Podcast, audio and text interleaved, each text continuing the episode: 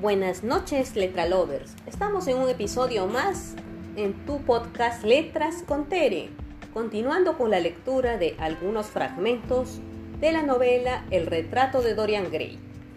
Empezamos.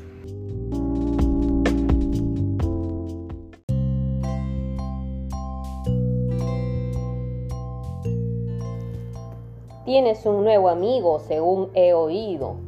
¿Quién es? ¿Por qué no me has hablado de él? No tiene buenas intenciones para ti. Basta, Jim, exclamó ella. No debes decir nada contra él. Le amo. ¿Cómo? ¿Y no sabes siquiera su nombre? ¿Quién es él? Tengo derecho a saberlo. Se llama el príncipe encantador. ¿No te gusta ese nombre? Oh, tonto, no debes olvidarlo nunca. Algún día lo verás cuando vuelvas de Australia. Me querrás mucho. Me gustaría que pudieses venir al teatro esta noche. Estará él y yo haré de Julieta. Oh, cómo trabajaré. Estar enamorada y hacer de Julieta. Temo asustar al público. Estar enamorado es superarse uno mismo. El pobre y terrible señor Isaac invocará al genio ante los vagos del bar. Esta noche me anunciará como una revelación todo es solo obra suya del príncipe encantador, pero yo soy pobre a su lado. Pobre, ¿qué importa eso? Cuando la pobreza entra arteramente por la puerta, el amor penetra volando por la ventana. Es un gentleman, dijo el joven malhumorado. Un príncipe, exclamó ella musicalmente. ¿Qué más quieres? Quiere esclavizarte. Me estremezco a la idea de ser libre. Acuérdate de Él. Verle es adorarle. Conocerle es confiar en Él. Sibila, estás loca por Él. Se echó ella a reír y le cogió del brazo. Jaime querido, hablas como si fueras un centenario. Algún día tú mismo te enamorarás. No pongas cara de mal humor. La vida ha sido para nosotros dos terriblemente dura y difícil, pero ahora será diferente. Hizo hablar a su hermano de sí mismo, de sus esperanzas, de sus proyectos. Sibilas sentíase oprimida, no podía comunicar su alegría. Al cabo de un tiempo permaneció ella en silencio. De repente captó en un vistazo una cabellera dorada y unos labios risueños. Guiando un coche abierto pasó Dorian Gray con dos señoras. Saltó ella sobre sus pies. ¡Ahí va! gritó. ¿Quién? Dijo Jaime Bain. El príncipe encantador. Enséñamelo, ¿cuál es? Enséñamelo. Pero en aquel momento pasó en su coche el duque de Berwick, y cuando volvió a quedar el espacio libre, el carruaje había desaparecido. Se ha ido. Hubiera querido que lo vieras. Y yo también, porque tan cierto como que hay un Dios en el cielo, si te causa algún daño, lo mataré. Ella lo miró con horror. Él repitió sus palabras cortaban el aire como un puñal. Estás loco, Jim, completamente loco. ¿Cómo puedes decir cosas tan horribles? Quisiera que estuvieras enamorado. El amor hace buena a la gente y lo que dices está mal. Tengo 16 años y sé lo que digo. Madre no te presta ayuda. No sé cómo hay que vigilarte. Querría ahora no irme ya a Australia. Lo haría si no hubiese firmado mi contrato. No te pongas tan serio, Jim. Te pareces a uno de los héroes de esos estúpidos melodramas. No quiero reñir contigo. Sé que nunca harás daño a nadie que yo ame, ¿verdad? No, mientras le ames, me figuro. Le amaré siempre. Y él, él también, hará bien. Sibila se apartó temerosa y después riendo le cogió del brazo. No era más que un niño. Madre, dijo después Jim, tengo que preguntarle una cosa. Dígame usted la verdad.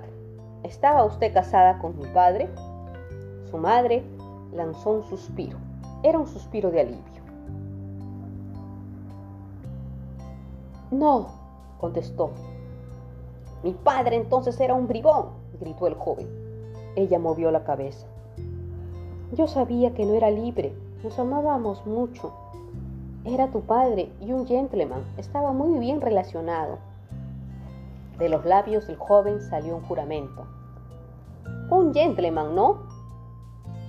Pero no abandone a Sibila. Supongo que también estará perfectamente relacionado. Una sensación de atroz humillación invadió por un instante a la mujer. Bajó la cabeza. Sibila tiene una madre, murmuró. Yo no la tenía. El joven se enterneció.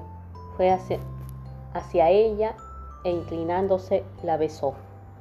Siento haberla penado, preguntándole por mi padre, pero no he podido olvidarlo. Ahora debo marcharme. No olvide usted que ahora ya no tiene más que una hija que vigilar. Y créame, si ese hombre hace el menor daño a mi hermana, averiguaré quién es, le perseguiré y lo mataré como a un perro. Lo juro. La loca exageración de la amenaza y el apasionado ademán hicieron la vida más intensa para ella. Respiró con más libertad y admiró realmente a su hijo. Experimentando una sensación de desencanto, la madre agitó el pañuelo cuando su hijo partió en el coche. Se consoló diciendo a Sibila la desolación que sentiría en su vida, ya no tenía que vigilar más que a un hijo. Recordaba esta frase. Le había gustado, mi novia dijo nada de la amenaza expresada. Tenía la sensación de que algún día se reirían todos.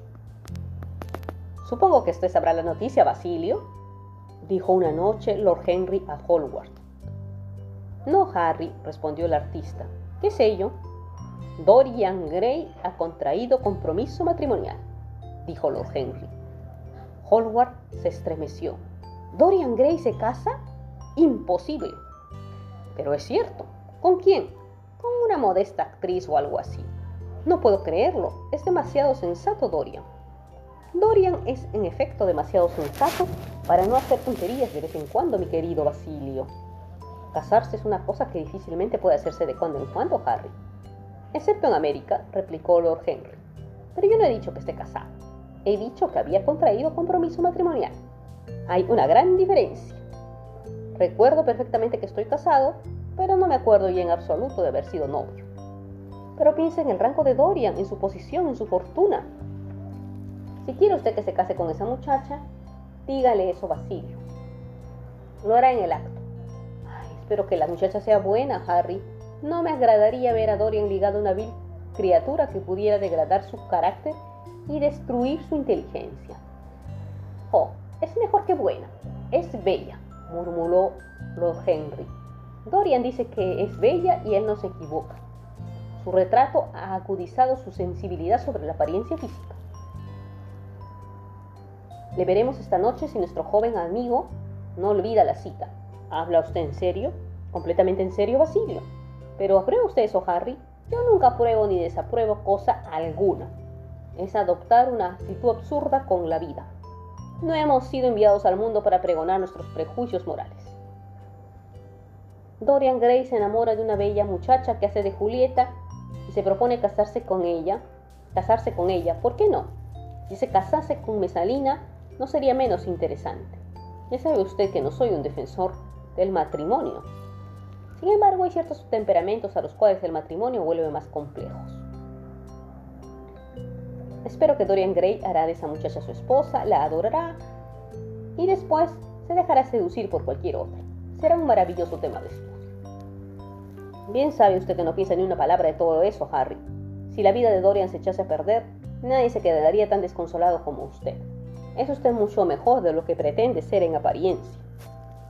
Lord Henry se echó a reír. La razón por la cual pensamos bien de los demás es que estamos espantados de nosotros mismos. Creemos ser generosos porque gratificamos al prójimo con la posesión de aquellas virtudes que pueden beneficiarnos. Creo en todo lo que he dicho. Siento el mayor desprecio por el optimismo. En cuanto al matrimonio, es necio, naturalmente ya que existen otros interesantes enlaces entre hombres y mujeres. Pero aquí está Dorian, le podrá decir más que yo.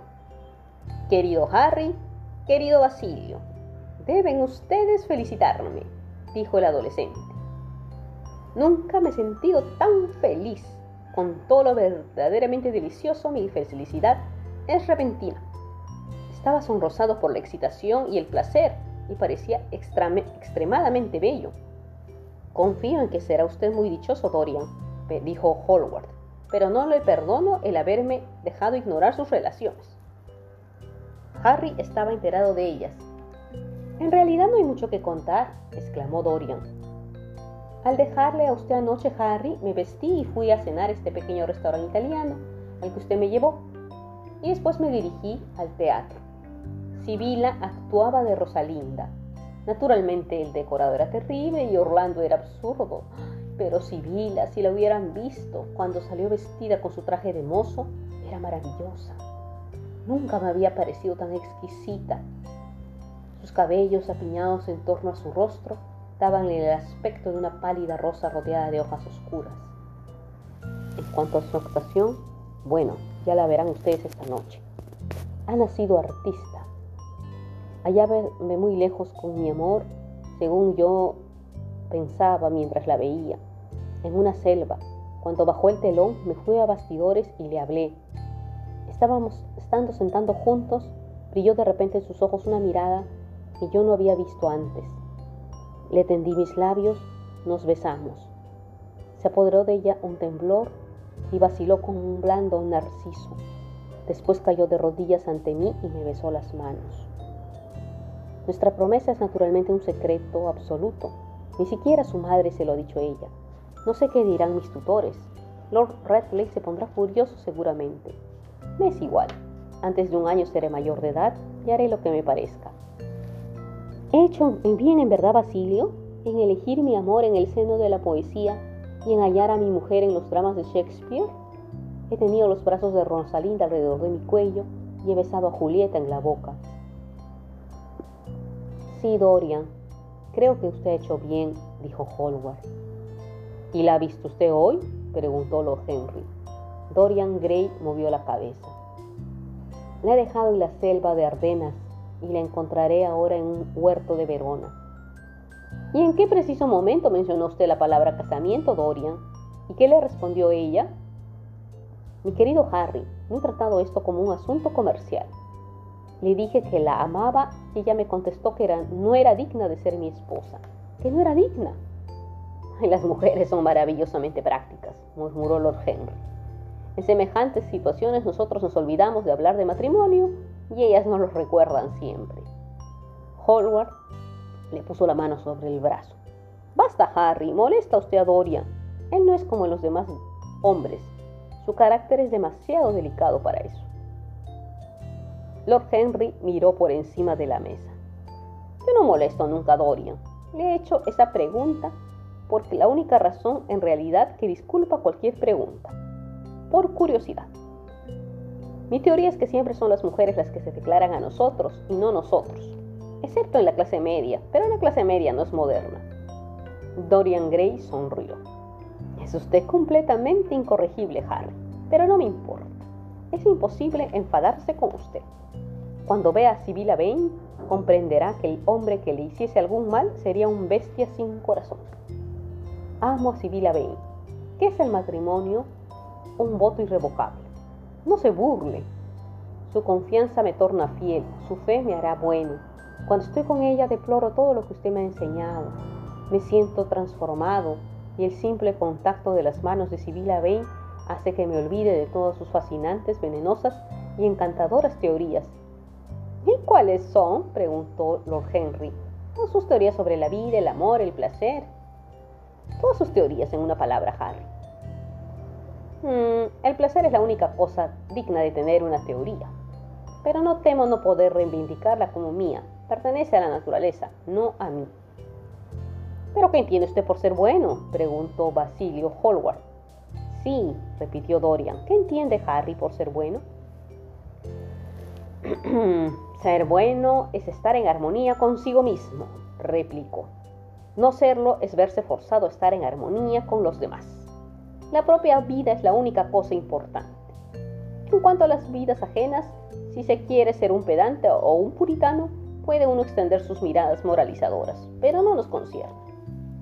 El individualismo es el fin elevado.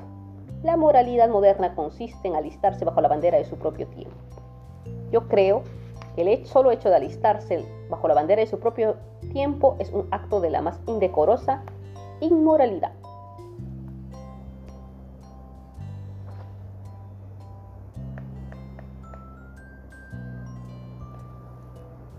Dorian, me querrá usted siempre.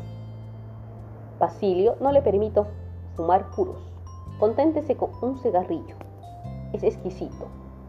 Dorian, usted me querrá siempre. Represento para usted todos los pecados que no ha tenido usted nunca el valor de cometer.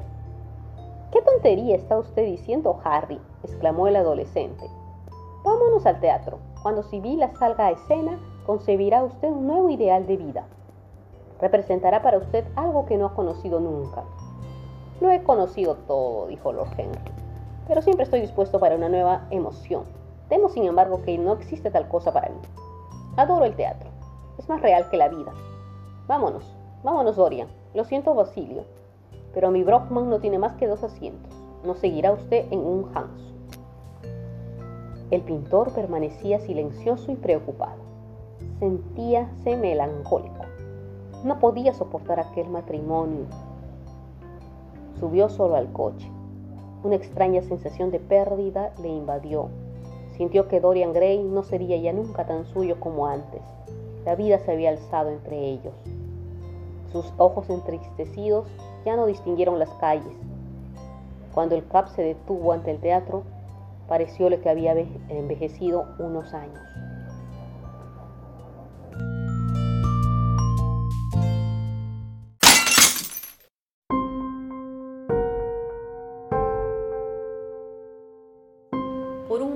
Otro, la sala estaba atestada aquella noche.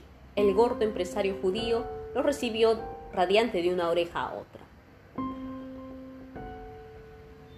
Vaya un sitio para ver a su divinidad, dijo Lord Henry. Sí, respondió Dorian. Aquí es donde la conocí. Se olvidará de todo cuando ella actúe.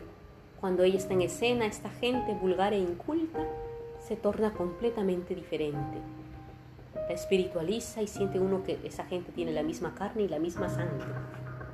Ah, no lo creo, exclamó Lord Henry. No le haga caso, Dorian, dijo el pintor. Comprendo lo que usted quiere decir y cree en esa muchacha. Quien quiera que sea la persona que usted ame, debe ser maravillosa, porque la muchacha que le ha producido la impresión que nos ha descrito debe ser bella y noble.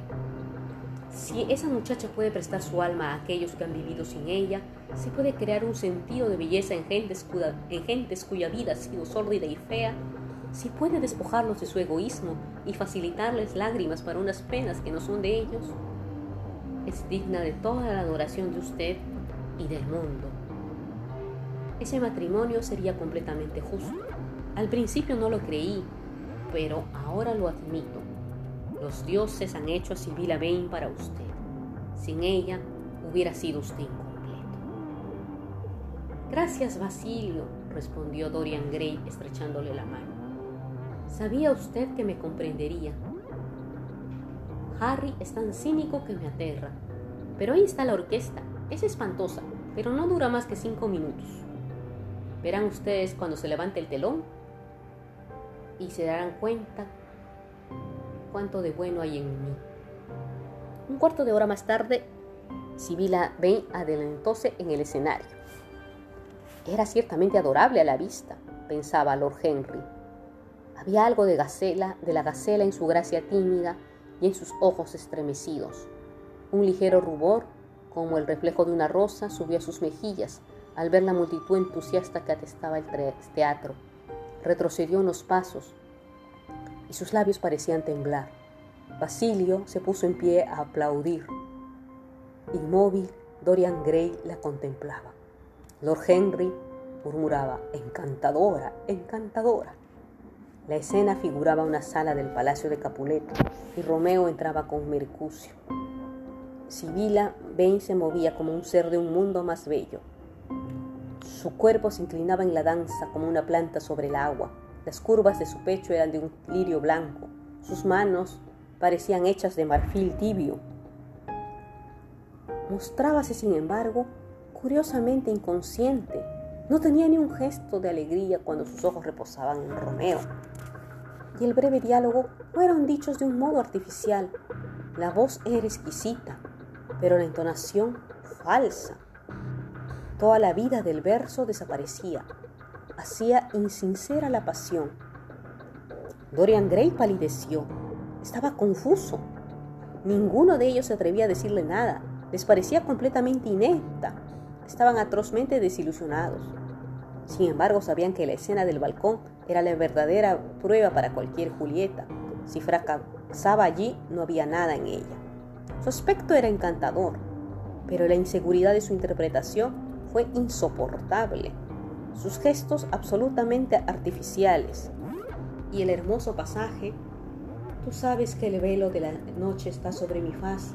Si no, verías que el rubor colorea mi mejilla, pensando en las palabras que esta noche me oíste pronunciar.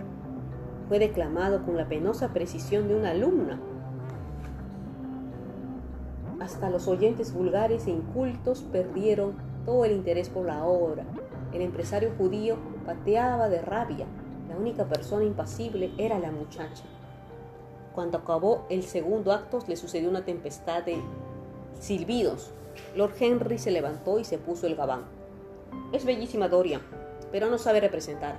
Vámonos. Quiero ver la obra hasta el final, respondió el joven con voz ronca y amarga. Lamento haberles hecho perder la velada a Harry. Perdónenme los dos. Mi querido Dorian, la señorita Vane debe estar indispuesta, interrumpió Howard. Deseo que esté indispuesta, prosiguió Dorian, pero a mí me parece insensible y fría. Anoche era una gran artista. Esta noche es una actriz vulgar y mediocre. Vamos, no hable así de lo que ama Dorian. el amor es más maravilloso que el arte. Vámonos, Dorian, no debe permanecer tanto tiempo aquí. No es bueno para el espíritu, para el espíritu ver representar mal. ¿Y qué importa usted que haga el papel de Julieta como una muñeca de madera? No hay más que dos clases fascinantes, las que saben todo y las que no saben nada. Vámonos, venga al club con Basilio y conmigo. Beberemos por la belleza de Sibila Vane. Es bella, ¿qué más puede desear? Váyase, Harry, exclamó el joven. Quiero estar solo. Basilio, váyase. ¿No ven ustedes que mi corazón va a estallar? Y se arrasaron sus ojos de lágrimas abrasadoras, temblaron sus labios y precipitóse al fondo del palco, escondiendo las caras en sus manos. Vámonos, Basilio, dijo Lord Henry con una extraña ternura en, en la voz, y los dos salieron juntos. Dorian Gray volvió a sentarse en su sitio, pálido, desdeñoso, indiferente. La mitad del público ya había desfilado, riéndose, todo era un fiasco. Bajó el telón entre risas y protestas. Cuando terminó, Dorian Gray se lanzó por detrás del escenario el saloncillo de actores. Encontró sola a la joven. Una especie de resplandor la envolvía. ¡Qué mal he trabajado esta noche, Dorian! exclamó cuando lo vio. ¡Horrible! respondió él. Horriblemente, ha sido espantoso. ¿Estás enferma? No tienes idea de lo que he sufrido. Dorian, contestó recalcando su nombre con una lenta voz musical. Dorian, debías haber comprendido, pero lo comprendes ahora, ¿verdad? ¿Comprender qué? ¿Por qué lo he hecho tan mal esta noche? Porque ya nunca más volveré a trabajar bien. Supongo que estás enferma. Cuando te sientas enferma no deberías trabajar. Resultas ridícula. Se han aburrido mis amigos. Me he aburrido yo. Ella no parecía escucharle. Un éxtasis de felicidad la dominaba. Dorian, Dorian, exclamó. Antes de conocerte, mi única vida era el teatro. Vivía solo para el teatro. Creía que todo aquello era verdad. Yo era Rosalinda, yo era Porcia, la alegría de Beatriz era mi alegría y las penas de Cordelia eran mis penas. Las personas vulgares que trabajaban conmigo me parecían divinidades. Las decoraciones eran mi mundo. Yo las creía realidades. Pero viniste tú, y libertaste mi alma de su cárcel. Me enseñaste lo que era la realidad. Esta noche, por primera vez me di cuenta que Romeo era horroroso, viejo y pintado, que el rayo de luna era falso, de los vulgares de las decoraciones, de las, las palabras que yo tenía que decir no eran sinceras, no eran mis palabras. Me has hecho comprender lo que es el amor. Amor mío, príncipe encantador, estoy asqueada de las sombras. Eres para mí más que todo cuánto puede hacer nunca arte. ¿Qué yo tengo que ver con los fantoches de un drama? Cuando llegué esta noche, no pude comprender cómo me había desprendido de eso. Creí que iba a estar maravillosa, pero no podía hacer nada. De repente hubo luz en mi alma y lo comprendí todo. Este conocimiento fue exquisito. Los oí silbar y sonreí. ¿Podrían ellos comprender un amor como el nuestro? Llévame contigo, llévame Dorian a donde podamos estar solos. Odio la escena, odio fingir una pasión que no siento, pero no puedo fingir eso que me abraza como fuego. Dorian, ¿comprendes ahora? Si pudiera fingirlo sería una profanación, porque para mí representar es estar enamorada. ¿Cómo me lo has hecho ver? Él se dejó caer sobre el sofá y volvió la cabeza. Has matado mi amor. Ella lo miró, se acercó a la muchacha y ésta le acarició el pelo, se arrodilló y le besó las manos. Él las retiró. Sí, dijo y se fue hacia la puerta. Has matado mi amor. Solías excitar mi imaginación. Ahora no puedes siquiera excitar mi curiosidad. Ya no me haces ningún efecto. Te amaba porque eras maravillosa, porque tenías talento e inteligencia. Realizabas los sueños de los grandes poetas. Y lo has malogrado. Eres inepta y estúpida. Dios mío, qué loco fui al amarte, qué tonto, ahora ya no eres nada para mí. No quiero volverte a ver, no quiero pensar más en ti, no quiero pronunciar nunca tu nombre. No sabes lo que eras para mí antes, antes, ay, no quiero ni pensarlo. Quisiera no haberte visto nunca. Has echado a perder la pasión romántica de mi vida. Qué poco conoces del amor si dices que corrompe tu arte. Sin tu arte no eres nada. Te hubiera hecho famosa, espléndida, magnífica, el mundo te habría reverenciado y hubieses llevado mi nombre. ¿Qué eres ahora? Una actriz de tercer orden con una cara bonita. La muchacha palidecía y con una voz que parecía ahogarla. ¿Me hablas en serio, Dorian? murmuró. Estás representando, representando, eso se queda para ti, para ti que lo haces tan bien. Levantóse ella y con una expresión lastimera le puso la mano sobre el brazo. Él la rechazó. No me toques. Lanzó ella un sofocado gemido y arrojándose a sus pies. Permaneció allí. Dorian, no me abandones, susurró. Siento tanto no haber trabajado bien. Pensaba en ti todo el tiempo, pero procuraré. Sentí este amor por ti tan repentinamente. Si no me hubieras besado, bésame otra vez, amor mío. No te separes de mí, no me abandones. ¿Puedes perdonarme esta noche? Trabajaré y procuraré mejorar, mejorar. No seas cruel, porque te amo más que nadie en el mundo. Es la primera vez que te desagrado, pero tienes toda la razón, Dorian. Fue una tontería en mí, pero no me abandones.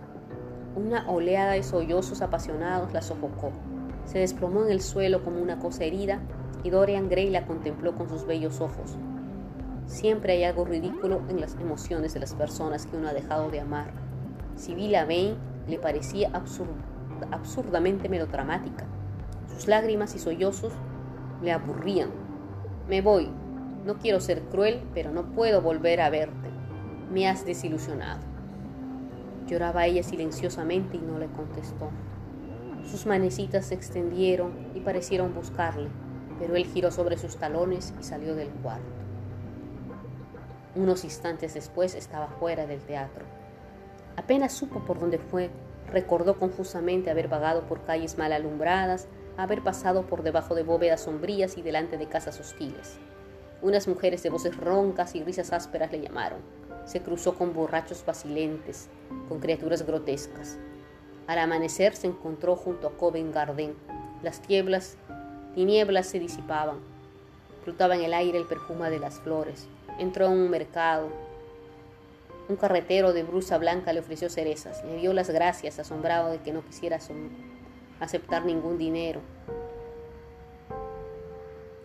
Algunos cocheros dormían sobre montones de sacos. Al cabo de un rato llamó un Hanson y se hizo conducir a su casa. El cielo ahora era de un ópalo puro y los tejados relucían como plata. En el enorme farol dorado veneciano que colgaban del techo del gran vestíbulo de entrada parecían finos pétalos de llamas azules bordeadas de, de luz. Los apagó, cruzó la biblioteca y después de haber tirado su sombrero y su gabán, empujó la puerta de su dormitorio. Cuando daba la vuelta al picaporte, sus ojos cayeron sobre un retrato pintado por Basilio. Dio un respingo de sorpresa. Entró en su habitación algo desconcertado. Al desaprovecharse el primer botón, pareció titubear.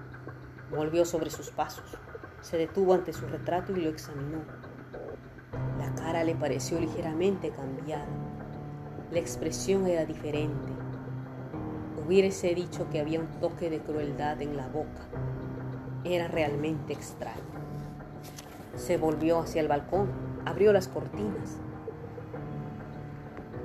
Pero la extraña expresión que había notado en la cara del retrato parecía subsistir. La palpitante y viva luz mostraba líneas de crueldad en torno a la boca tan claramente como si él mismo se hubiese mirado en un espejo. Retrocedió.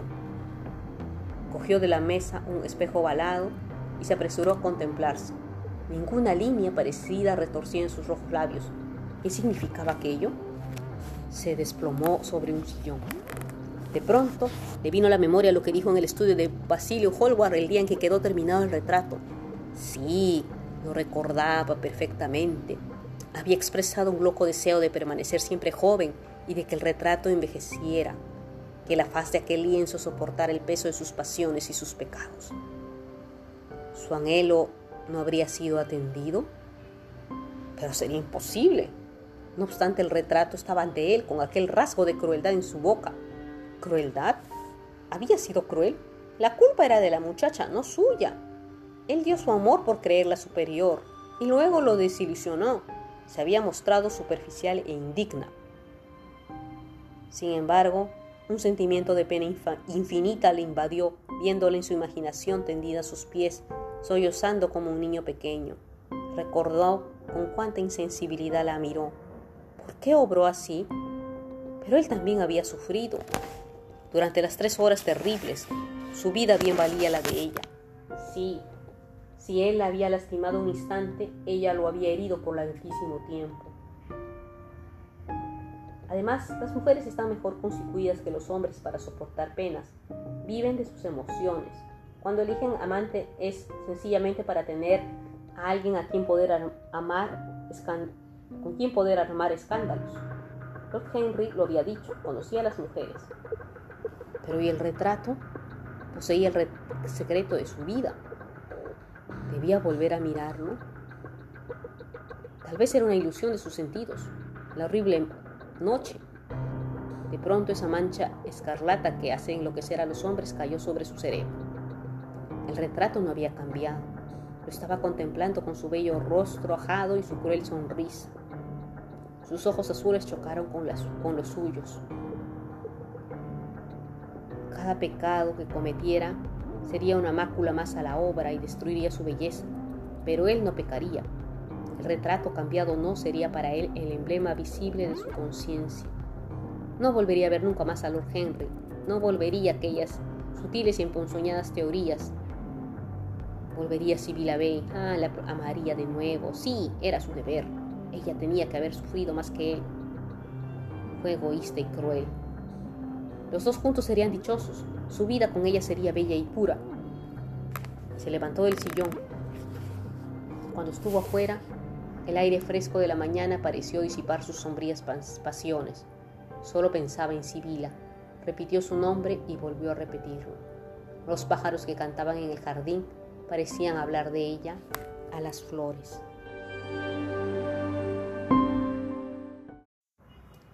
Sibila Bain Vaya personaje. Sibila Bain, el arquetipo de la mujer romántica, ingenua, que no conoce de la vida. Una mujer humilde que conoce a un gentleman como Dorian Gray, un hombre aparentemente inalcanzable para el mundo en que ella vivía, pero que a la vez su corazón romántico, dado que vivía en el teatro, le hizo amar más profundamente. Triste ha sido la escena última de este episodio. Ustedes lo han podido notar. ¿Qué opinión les merece, mis queridos letra lovers, sobre la actitud de Dorian? ¿Fue cruel? ¿Fue cruel como parecía vislumbrar su retrato? ¿Eso marcará la vida de Dorian? ¿Será un, un indicio de algo o simplemente una anécdota que quedará para el olvido? Sibila Bain lo reivindicará. Entérate que sigue más en los siguientes episodios en tu podcast Letras con Terry.